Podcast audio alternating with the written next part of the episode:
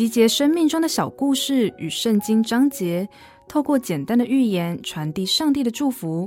您现在收听的是《心灵绿洲》。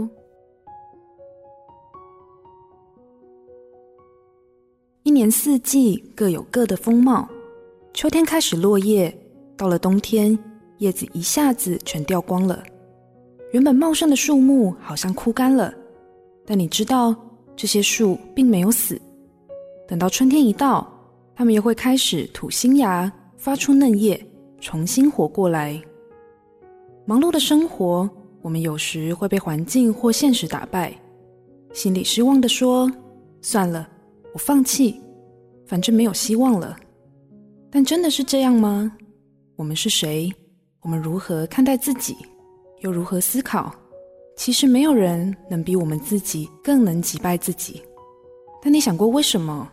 因为我们看不见全貌，我们的眼光只看见部分的自己。